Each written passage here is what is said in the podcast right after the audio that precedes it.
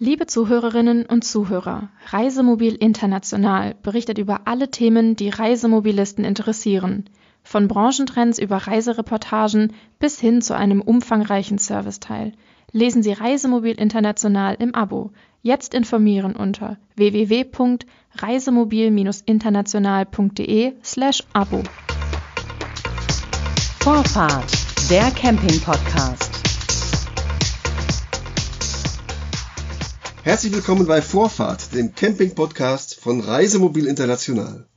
Heute sitzt mir gegenüber Harald Langer.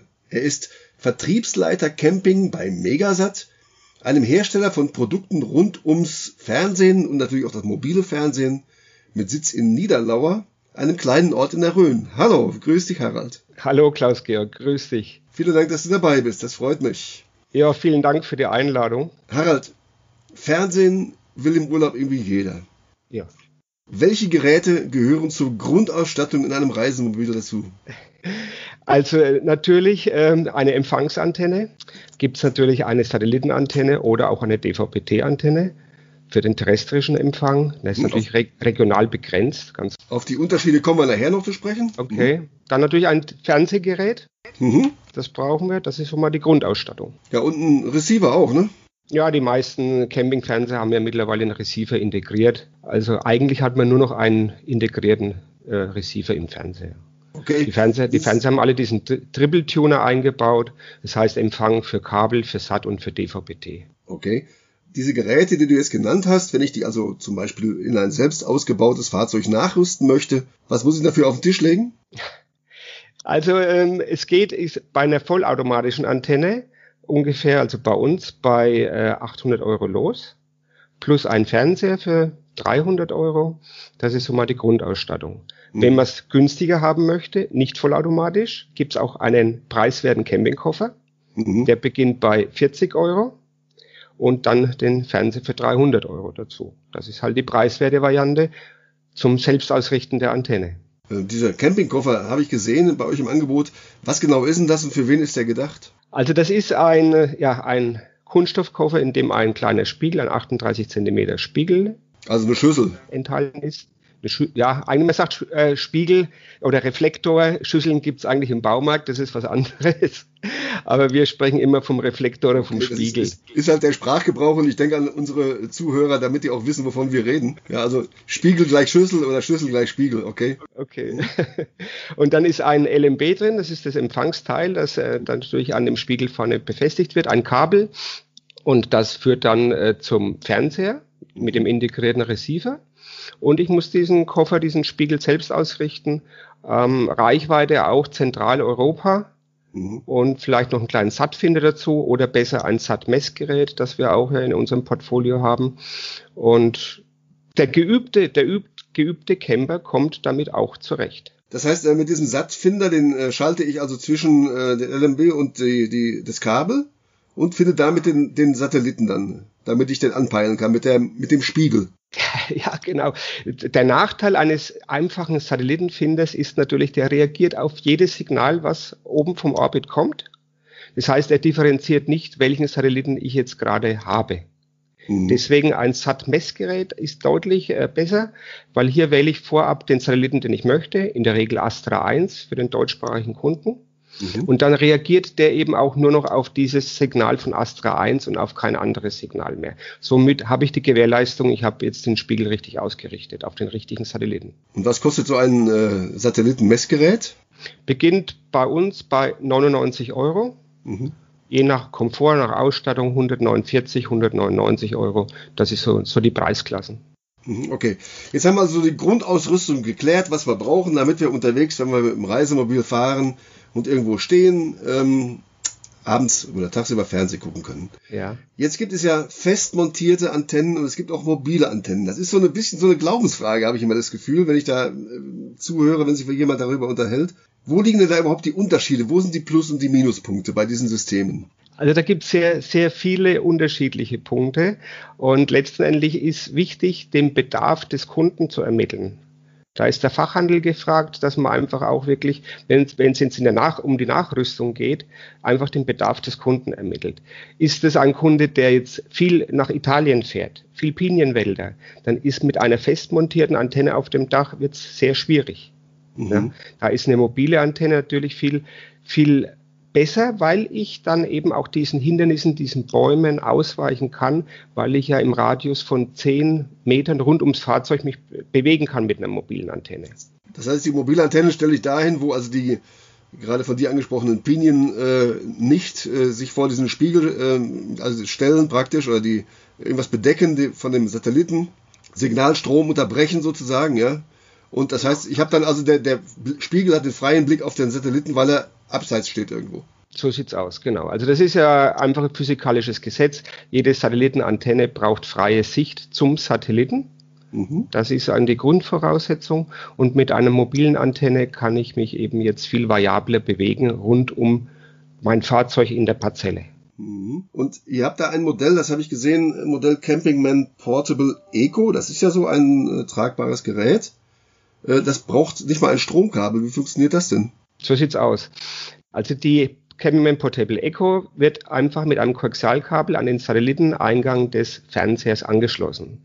Jeder Fernseher oder auch jeder Satellitenreceiver gibt eine LNB-Spannung ab, mit der das LNB der Satellitenantenne mit Strom versorgt wird. Das ist zu Hause genauso wie bei jeder Campingantenne. Mhm. Und diese kleine das sind maximal 300 Milliampere, was der Fernseher da abgibt.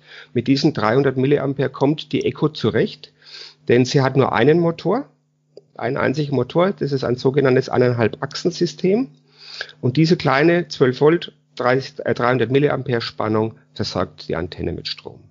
Mhm. Das heißt, sobald ich den Fernseher einschalte, geht die Antenne in den Suchmodus und sucht sich den Astra 1. Das macht sie automatisch. Macht sie automatisch, sobald der Fernseher eingeschaltet wird, genau. Jetzt habe ich mir das Ding angeguckt, das sieht aus, wie soll ich das beschreiben? Also das ist eine, eine Röhre mit einem runden Deckel praktisch oben drauf, ja? Also das ist, ja.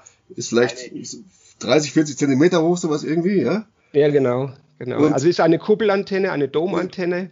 Eine Kuppelantenne, ist eine Kuppel drüber. Sieht aus wie so ein, ähm, eine Sternwarte sozusagen, in klein. R2D2, ne? Oder? Jetzt haben wir ja vorhin gesagt, ähm, wenn ich also die Pinienzweige vor der äh, vor dem Spiegel habe, habe ich keinen Empfang mehr. Mhm. Jetzt habe ich aber doch über dem der, der, der ist ja auch ein Spiegel drin. Da habe ich ja eine Kunststoffglocke drüber.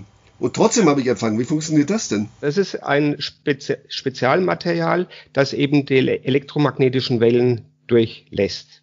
Also es ist ein für die elektromagnetischen Wellen ein durchlässiges Material und da funktioniert das. Würde ich jetzt darüber einfach einen Karton legen, hat die mhm. Antenne keinen Empfang. Oder ein Eimer oder irgendwas, ja, oh, was Kunststoff ist. Genau, so sieht's ja. aus. Mhm. Ist also ein spezielles Zeug. Ist das denn haltbar? Ich meine, die sieht man auch schon mal fest montiert auf Reisemobilen oben drauf. Ja. Also, das ist haltbar. Das ist natürlich auch mit entsprechenden Weichmachern gefertigt, der Kunststoff. Und das ist haltbar und bietet natürlich für die Antenne auch den optimalen Schutz gegen alle äußeren Einflüsse. Das heißt, mhm. sei es mal da vom Nachbar einen Ball knallt dagegen oder es hagelt. Also es ist auch Wind, natürlich auch die Windlast ist ein großes Thema. Mhm. Und mit einer Kuppelantenne kann ich bei jeder Windstärke Fernsehempfang haben, weil es reagiert nicht auf Wind. Also es hält schon eine Menge ab. Sehr viel, sehr viel. Mhm. Ja. Jetzt hast du vorhin schon äh, gesprochen von DVB-T. Wir müssen vielleicht kurz erklären, was das ist. Das heißt, es ist eine Abkürzung, heißt Digital Video Broadcasting äh, Terrestrial. Das ist 1997 ja. äh, eingeführt worden. Das war das, der erste digitale Standard für terrestrisches Fernsehen. Mhm. 2019 ist es durch DVB-T2 ersetzt worden. Das heißt, DVB-T funktioniert nicht mehr. Welche Norm spielte diese Rolle, diese, äh, welche Rolle spielte diese Norm überhaupt im Reisemobil? Wir haben doch die Schlüssel dabei. Genau. Es ist eine Alternative, wenn ich jetzt eben so ungünstig stehe, dass, wie gesagt, Pinienwälder, wie auch immer, es keine Chance gibt oder ich habe eine festmontierte Antenne auf dem Dach. Ich habe keine Möglichkeit, mein Fahrzeug so zu platzieren, dass ich diesen Bäumen ausweichen kann. Dann kann ich mit einer DVB-T-Antenne regionale, also Programme regional empfangen. Es gibt viele in Deutschland und auch im, im Ausland, europäischen Ausland, viele kleine Sendemasten, die eben nur einen gewissen Abstrahlbereich haben von ja, 40, 50, 60 Kilometern, manchmal auch 100 Kilometer und ähm, ist regional immer begrenzter Empfang. Und diese Umsätze, die da entsprechend verbaut sind, die sind ganz unterschiedlich von der, vom Programmangebot, von der Vielfalt. Oftmals oder viel im, im ländlichen Bereich gibt es nur drei Programme, ARD, ZDF und doch ein drittes Programm. Und in den Städten haben wir dann die ähm, Privatsender noch mit aufgeschaltet, aber diese sind kostenpflichtig. Bei TV also das heißt, T2. Ja, die, die öffentlich-rechtlichen sind also frei zugänglich über DVB-T2 und die privaten Sender kosten Geld, eine Gebühr. Kosten eine Gebühr von 80 Euro im Jahr. Mhm, das heißt, muss ich also freischalten am Gerät und dann habe ich ein Jahr lang die Lizenz, das zu gucken. So sieht's aus, genau. Ist das schon bei euch, im, also in den Geräten, diese, dieses freigeschaltete schon mit drin oder wie ist es? Also die Fernseher, unsere Fernseher haben natürlich diesen DVB-T2-Tuner eingebaut. Aber nicht aber, freigeschaltet Aber nicht freigeschaltet, nein, das geht über Freenet, das ist äh, Lizenzprodukt, das muss man alles bei Freenet äh, kaufen und freischalten. Mhm. Äh, was ist denn jetzt mit so Internetsticks? Es gibt ja nur auch ähm, Fernseher, wo ich also so ein, so ein Fire-Stick hinten rein ähm, stecke, der ist so ein, mit so einem speziellen Eingang. Äh, USB ist das. Und ähm, dann habe ich Fernsehen über das Internet. Ähm, ich meine, das Netz wird ja immer dichter. Ist das eine Alternative, die ähm, den Spiegel oder auch DVB-T2 ablöst? Also es ist eine Alternative, natürlich. Mhm. Ähm, DVB-T2 ist ja nur wirklich ein Notnagel, so muss man es wirklich nehmen. Aber eine Satellitenantenne hat immer ihre Daseinsberechtigung, wird es immer haben, denn die Satellitenantenne funktioniert eben auch überall, außer es ist jetzt ein Baum oder ein großes mhm. Äh, bewaldetes Gelände da, aber die funktioniert überall. Der Mobilfunkbereich ähm, wird ausgebaut, klar, aber da ist ja noch gerade auch in Deutschland ganz, ganz viel Nachholbedarf. Und man erlebt es ja auch jetzt, wenn man in einem Bundesliga-Stadion, einem Fußballstadion ist und viele gleichzeitig ins Netz gehen, da brechen die Netze zusammen, da funktioniert gar nichts mehr. Und so kann man sich dann auch auf dem Campingplatz vorstellen, wenn da jetzt viele zugreifen wollen oder, das, oder auf das WLAN-Netz des Campingplatzes, da, das bricht sofort zusammen, da keine Chance, darüber wirklich Fernsehsignale zu empfangen. Naja, aber wir haben da jetzt gerade ähm, durch die Politik gehört, dass ähm, das Recht auf ein starkes und schnelles Internet ähm, verbrieft ist. Das soll also kommen jetzt, ich weiß nicht, ob im nächsten, übernächsten Jahr irgendwann. Wenn die Infrastruktur so schnell ausgebaut werden kann. Ja, das, das, ist, wär, ist spannend. Das ist spannend. Ist damit zu rechnen, dass dann die, äh, der Spiegel, die Schüssel auf dem Dach ähm, die Daseinsberechtigung verliert? Nee, wie ich schon sagte, sie hat immer eine Daseinsberechtigung. Es ist mhm. ja auch eine Kostenfrage. Mhm. Denn ich brauche für ein, um Fernseh streamen zu können, brauche ich ja einen entsprechenden Tarifvertrag bei meinem Mobilfunkanbieter, mhm. der auch eine große Bandbreite abdecken muss. Denn man muss ja sehen, dass eine, ein, ein Spielfilm mit 90 äh, Minuten Länge oder ein Fußballspiel in HD-Qualität zwei bis drei Gigabyte Datenvolumen verbraucht. Mhm. Das heißt, die Kosten verlagern sich woanders hin. Ich habe dann eben äh, nicht die Anschaffung äh, für das Equipment, das du vorhin geschildert hast, sondern ich bräuchte praktisch die, die Gebühr an den äh, Provider dann. Ne? So sieht's aus. Genau, mhm. genau. Und das ist halt doch noch erheblich. Ähm, Gerade auch äh, viele Camper haben ja jetzt einen kleinen Datenvolumentarif, der preiswert ist, aber dann eben bloß drei oder sieben Gigabyte abdeckt. Und wie mhm. gesagt, beim, beim Spielfilm mit zwei bis drei Gigabyte, dann kannst du zwei, drei Filme gucken und dann ist das Datenvolumen schon verbraucht. Mhm. Und ähm, das ist eben noch das, das große Manko, äh, dass es einfach die, die großen Datentarife noch recht viel Geld kosten. Okay, Harald, jetzt haben wir gesprochen über den Empfang und die verschiedenen Möglichkeiten, die wir haben. Widmen wir uns bei dem Thema Fernsehgerät. Ich würde aber ganz gern noch ja. mal kurz zurückkommen, ja. weil wir hatten mhm. über die portablen Antennen gesprochen. Ja. Und äh, über Festmontageantennen haben wir noch gar nicht gesprochen eigentlich, weil okay. die gibt's ja auch, klar. Und ähm, auch, ich hatte vorhin gesagt, es, man muss den Bedarf des Kunden erfragen. Mhm. Was sind die Reiseziele, ist eigentlich die wichtigste Frage überhaupt. Denn die portablen Antennen haben natürlich auch eine begrenztere Reichweite in Europa wie eine große 85 Zentimeter Antenne, die auf dem Dach fest verbaut ist. Mhm. Also wenn der Kunde jetzt sagt, ich fahre jedes Jahr nach Norwegen hoch, möchte da bis zu den Lofoten fahren, Nordkap, dann kann er mit einer mobilen Antenne den Astra 1 hier eben nicht empfangen. Mhm. Das heißt, Für diesen Kunden ist dann ganz klar eine festmontierte Antenne auf dem Dach mit einem 85 Zentimeter Spiegel genau die Antenne, die er für seinen Bedarf benötigt. Je weiter weg, desto größer der Durchmesser des Spiegels. Wir, wir kommen nachher noch auf das Thema ähm, der Empfang, des Empfangs. Ähm, das ist ja ist eine eigene Sache. Das ist nicht so in ein, zwei Sätzen abgetan. Ja. Ähm, ich würde mich gerne bei dem, dem Fernsehgerät an sich widmen. Also wenn man äh, jetzt ähm, in, äh, in, in Geschäft geht und einen Fernseher für zu Hause kaufen will, dann hat man da Geräte, die sind also dann, was weiß ich, ein, ein Meter in der Bildschirmdiagonalen oder so. Und im Reisemobil ist das relativ wenig. Wie wichtig ist denn jetzt die Bildschirmdiagonale, also die Größe des Geräts überhaupt für den Anwender im Reisemobil? Du musst natürlich auch sehen, dass du im Reisemobil nicht die Entfernung zum Fernsehgerät hast wie zu Hause. Mhm. Zu Hause sitze ich drei, vier oder fünf Meter von meinem Fernsehgerät weg. Also es ist eine schon größere, deutlich größere Entfernung als im Reisemobil. Im Reisemobil habe ich manchmal einen Meter oder zwei Meter Abstand nur zum Gerät. Und mhm. deswegen ist natürlich dann auch hier ein kleinerer Bildschirm in der Relation auch wieder okay. Gut, ich muss den auch irgendwo unterbringen können, das kommt ja auch noch mit dazu, ja, der muss ja auch reinpassen. Ja, genau, da, ich brauche den entsprechenden Platz im Fahrzeug, mhm. deswegen geht's eigentlich auch bei 16 Zoll Geräten los. 19 mhm. Zoll, 22, 24, 27, 32 bis zu 40 Zoll Geräte. Aber dann brauche ich schon für ein 40 Zoll Gerät brauche ich dann eben schon wirklich ein sehr, sehr großes Fahrzeug. Mhm. Was ist denn so der, das Gängige? Gängig ist ähm, 22 Zoll, 24 Zoll. Das sind so die gängigsten Größen. Mhm. Jetzt habe ich gesehen, ihr bietet auch Smart-TVs an. Ja. Was ist denn das? Was können die denn? Also mit diesen Geräten kannst du eben, was wir vorhin besprochen haben, ins Internet gehen. Mhm. Also die haben äh, WLAN-Möglichkeit vom Campingplatz, wenn es die Qualität natürlich hergibt.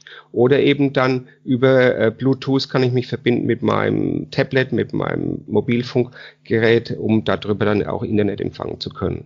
Das heißt, ich brauche diesen, diesen Stick brauche ich nicht, ich kann so das äh, genau. empfangen. Ja, ja, ja. Nun ist äh, die, das Bild bei den, äh, bei den Fernsehgeräten ja immer sehr gut. Äh, der Klang ist nicht immer der beste.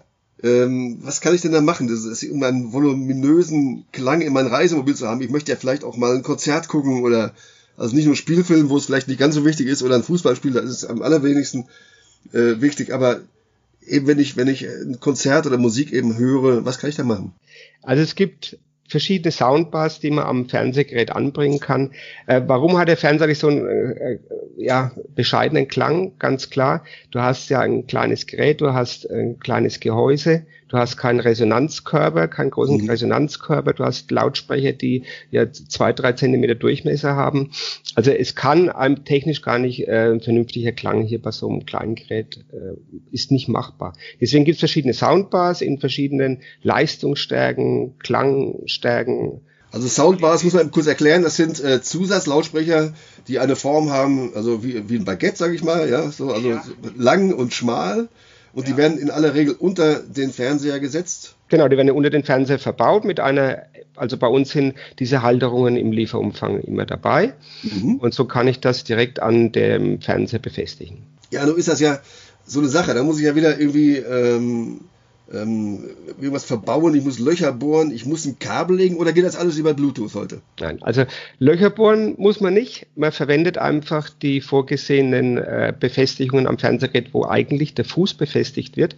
Denn 95 Prozent der TV-Geräte werden ja an der Wand befestigt mit einer Wandhalterung und an die vorgesehenen Gewinde für diesen Fuß wird dann die Soundbar befestigt. Das ist alles im Lieferumfang dabei, die Schrauben, es ist alles komplett dabei. Und da gibt es natürlich verschiedene äh, Möglichkeiten des Anschlusses. Ich kann einmal über ein sogenanntes Klinkenkabel, das ist die Kopfhörerbuchse beim Fernseher. Mhm. Über dieses Klinkenkabel schließe ich die Soundbar an. Oder wir haben auch eine, die dann mit Bluetooth sich mit dem Fernseher verbindet. Aber da brauche ich wieder ein Smart TV, oder? Nein, nein. Es, es, muss ein Fernseher sein, der eben ein Bluetooth-Modul eingebaut hat. Okay, und das sind bei euch, sind, ist das bei euch üblich so, oder? Ja, wir haben drei verschiedene Produktlinien. Ja. Wir haben unsere heißen Royal Line und da gibt es eine normale Royal Line Serie. Es gibt die Deluxe Variante, die sind dann eben mit Bluetooth ausgestattet und es gibt die Smart TV Reihe. Mhm. Was kostet sowas? Beginnt beim 16 Zoll bei 249 Euro. 19 Zoll 299 und dann 349, 399. So geht es dann nach oben in der, je nach Größe. Und die, die Soundbar dazu noch, wo liegen wir da? Äh, die eine kostet 49 Euro und das Klangwunder kostet 79 Euro. Das ist ja überschaubar. Die Frage ist ja auch immer, ähm, vielleicht ja. nochmal kurz erläutern, warum kostet ein Campingfernseher eigentlich deutlich mehr wie ein TV-Gerät für zu Hause? Mhm. Die Frage stellt sich ja immer wieder, weil ein Campingfernseher natürlich auch ganz andere technische Voraussetzungen erfüllen muss. Der muss schockresistent sein, das heißt, er muss die Erschütterungen der Fahrt ja, verarbeiten können. Da dürfen die Lautstärke nicht aufsprechen. Ne? Schlaglöcher und so weiter, ja. Genau, genau, das ja. muss er können. Er muss mhm. für Luftfeuchtigkeit entsprechend geschützt sein. Und er muss spannungsstabil sein. Mhm. Das heißt, im, im, im Reisemobil gibt es ja Spannungsschwankungen zwischen 10 und 14, 15 Volt. Und diese muss er auch verarbeiten können. Ja. Und das sind die Unterschiede, die letztendlich dann auch den Preis. Das heißt, die technischen Anforderungen sind äh, für einen Fernseher im Reisemobil höher als für den zu Hause. Deutlich höher. Okay, nun haben wir alles installiert in unserem eigenen Reisemobil, was ja jetzt vor uns steht gerade. Dem ungetrübten TV-Vergnügen steht eigentlich nichts mehr im Weg. Ja. Jetzt kommt es aber doch darauf an, wo ich stehe, mal abgesehen von den Pinienwäldern. Du hast vorhin die Lofoten genannt. Es gibt vielleicht noch Marokko dazu oder eben die Ränder halt, Schottland, äh, ich weiß nicht im Osten, wie weit es da geht, vielleicht bis nach Ungarn oder Rumänien oder so. Kommt auf die Spiegelgröße an. Ja, es geht jetzt um die sogenannte Ausleuchtzone des Satelliten. Jawohl. Vielleicht erklärst du mal ganz kurz, was das überhaupt ist. Das ist letztendlich also diese, diese Beam, diese Ausleuchtzone, was der Satellit abstrahlt. Ähm, der, meine, das Signal kommt ja von der Erde, geht hoch zum Satelliten und wird da wieder dann entsprechend auf Transponder gelegt und dann wieder abgestrahlt in einem gewissen Radius zur, nach Europa, wenn wir jetzt vom Astra 1 sprechen oder auch Astra 2, Astra 3, mhm. Astra 4. Ähm, und diese, dieser Bereich, der hier in Europa abgedeckt wird, das ist die Ausleuchtzone. Und das richtet sich nach der Spiegelgröße von der Antenne. Um, um das nochmal zu sagen, die, die, also ganz Mitteleuropa, ähm, also sagen wir mal Südskandinavien, dann kommt ein Teil von England, dann ganz Mittel, Zentraleuropa bis so nach Nordspanien oder so und vielleicht, also Italien auch noch ist ganz drin, das ist alles abgedeckt. Das ist alles mit der portablen Antenne abgedeckt, mit der Eco ja. oder auch der Campingman Portable 3. Ja. Ähm, da hat ja auch der Herr Kaufmann mal einen Test gefahren. Also, du meinst den Kollegen äh, Carsten Kaufmann von Reisemobil International, ja. Hm. Genau, ja genau. Mhm. Und er hatte auch die Eco im Test dabei gehabt und hatte auch also bis fast zur Stiefelspitze von Italien Empfang. Mhm. Und im Norden geht es eben so, das erste Drittel Norwegen deckt so eine Antenne noch ab. Mhm. Wenn ich aber jetzt nach Marokko, wie du gesagt hast, nach Portugal oder eben zu den Lofoten hoch, da brauche ich einen 85 Zentimeter Spiegel. Nur damit, mit so einem großen Spiegel habe ich den Empfang von Astra 1 in diesen Gebieten. Wie, wie kommt das? Wieso ist dann äh, die Größe des Spiegels, wieso erwischt er dann die, äh, die letzten Strahlen dann noch von dem Satelliten? Wie kommt das? Du musst dir vorstellen, der Spiegel ist wie ein Trichter, der die elektromagnetischen Wellen aufhängt. Mhm. Und ähm, je kleiner der Spiegel, desto weniger Energie kann er letztendlich auffangen und reflektieren zum LMB. Der LMB ist ja, hatten wir vorhin gesagt, das Empfangsteil. Mhm. Und wenn ich jetzt in die, diese knappen oder diese Aus, ja, von Ausleuchtzone den Randbereich komme, sind die elektromagnetischen Wellen natürlich äh, viel geringer. Und umso größer muss der Spiegel sein, der Trichter, um diese Energie noch zu bündeln. Mhm. So, Jetzt haben wir eine ganze Menge gelernt von dir, was äh, mobiles Fernsehen angeht. Vielleicht können wir noch mal so eine Quintessenz ziehen, denn du hast zweimal im Gespräch gesagt, das Wichtigste ist der Bedarf des Kunden selber und da ist die zentrale Frage, wohin er reist. Ja. Ist das jetzt richtig? Habe ich das richtig verstanden? Wenn also jemand in Zentraleuropa sich fast ausschließlich aufhält, reicht die normale Dachantenne oder auch die normale mobile Antenne. Normal heißt dann welcher Durchmesser? Also da reicht ein, ein 45 bis 65 Zentimeter Spiegel, mhm. um eben Zentraleuropa zu empfangen. Dann ist, dann muss man eben den Bedarf, den Kunden noch fragen, ist der Kunde gewillt, eine mobile Antenne nach draußen zu bringen, ein Kabel reinzulegen ins Fahrzeug oder sagt er, nein, ich brauche die oder möchte nur die bequeme, ganz einfache Art haben. Die Antenne ist fest montiert, ich muss kein Kabel rauslegen, ich drücke einfach den Knopf der Antenne und es funktioniert. Mhm. Und ähm, mit dem jetzt geschilderten Gerät kann er also ohne Qualitätsverlust gucken. Ja, also es gibt, es gibt ja keine schlechten Bildqualitäten mehr. Das hat es früher beim analogen Satellitenempfang gegeben. Du hast digitalen Satellitenempfang, das heißt, es geht oder es funktioniert nicht. Gibt nur Ja. die zwei Möglichkeiten. Das ist ja digital, heißt ja 0 oder 1, also ne, es Ja. geht oder es geht nicht, klar. Und so, nochmal zu sagen, jemand, der also weiter hinaus will, also über die Ränder dieser, dieser Ausleuchtzone hinaus, du hattest genannt, Norwegen, Nordnorwegen, Marokko, vielleicht Schottland, was weiß ich, Irland, der braucht was Größeres. Der braucht den, den ganz großen Spiegel.